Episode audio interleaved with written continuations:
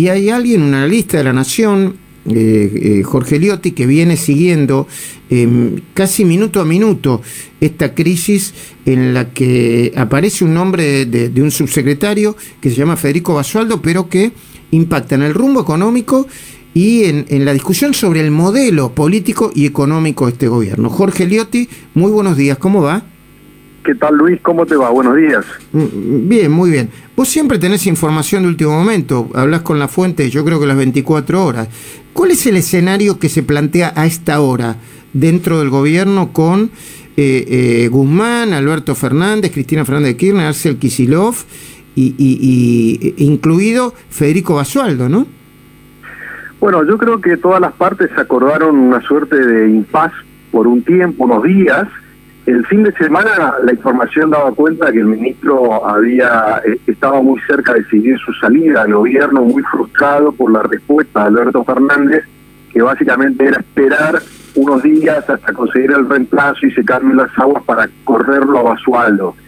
Eh, ayer esta percepción de que Guzmán se estaba por ir se enfrió un poco eh, y daría la impresión de que vio un poco los costos que implicaba dejar el gobierno en estas circunstancias y se abrió un paréntesis muy tenso porque claramente el tema sigue resuelto.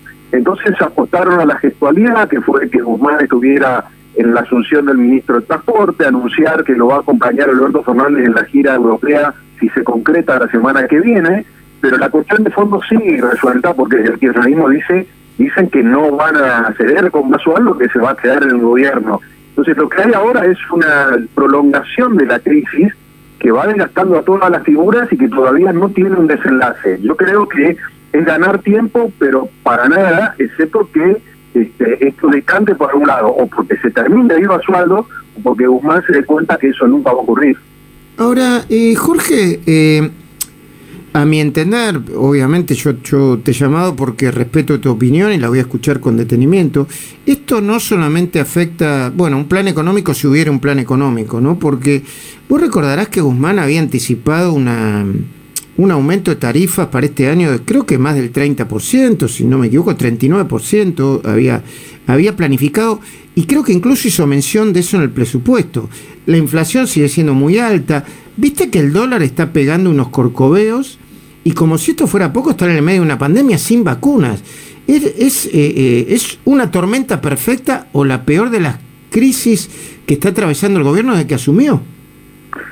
Yo creo que por la sensibilidad del tema económico es la crisis, yo diría, con mayores implicancias. Porque si vos te fijas, Luis, incluso en otro área sensible que es salud, ya tuvo un recambio polémico, escandaloso, y dentro de todo te diría que no cambió mucho porque en la salud en este momento la cuestión pasa por conseguir vacunas, por tener camas de terapia intensiva. La economía es de una altísima sensibilidad y yo coincido en que la cuestión de fondo obviamente acá no es Basualdo, eh, sino que es la política económica y obviamente, como siempre, la disputa la cúpula del poder. Lo que pasa es que esa disputa ya nos sorprende, nosotros ya lo vimos en el caso, por ejemplo, de, de la salida de los sardos, y sabemos que Alberto Fernández tiene una gran plasticidad para acomodarse a las circunstancias, acomodar el discurso y tratar de no hacer olas porque su objetivo siempre es mantener la unidad, evitar la ruptura. El problema es que ahora está Guzmán en el medio y lo que Guzmán representa,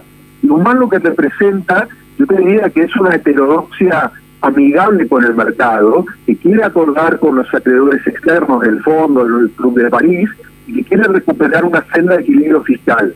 Y ese esquema está fuertemente cuestionado por la propia Cristina con Kicillof muy activo, toda la, la administración monarense ya metiéndose en la actividad nacional en forma directa y cuestionando el tema de las tarifas puntualmente, que es el que desató la crisis con Basualo, pero también la ayuda social. El planteo es totalmente distinto. Lo que le están diciendo a Guzmán es que tiene que atenderse a este libreto que básicamente es con la pandemia volviendo fuertemente y en un año electoral hay que olvidarse el equilibrio fiscal y de tratar de dar señales hacia afuera. Lo que hay que hacer es garantizar un nivel de bienestar básico social para no perder las elecciones. Entonces, eso es lo que está en juego, es el rumbo económico por lo menos de este año. Muy bien. Eh, Gustavo Noriega, te está escuchando Jorge Liotti. Sí, Jorge, buen día. Me interesa particularmente algo que mencionaste hace un ratito, eh, que es la influencia de Axel Kisilov en las decisiones, el juego que está tomando eh, la provincia de Buenos Aires, su gobernador. ¿Podés eh, desarrollar un poco la idea de la relación entre Axel Kisilov y el presidente Alberto Fernández? Bueno, yo creo que hay una evolución en el rol de Kisilov que se inicia en el acto de La Plata con Cristina, Alberto, recordando donde Cristina por primera vez eh, hace un señalamiento directo a la política económica, donde habla que las tarifas, los precios y salarios tienen que estar alineados, y dice además ese día que la elección del 2019 se ganó porque la gente recordaba la gestión económica 2011-2015, es decir, reivindicó la gestión de Kisilov. A partir de entonces, Kisilov elabora y desarrolla un planteo a, su estilo, más keynesiano, de intervención del Estado, de mayor participación, que termina colisionando en una reunión, en un almuerzo en Olivos en febrero, donde están todos estos actores, están Kisilov y Guzmán, y Kisilov le hace este planteo frontal.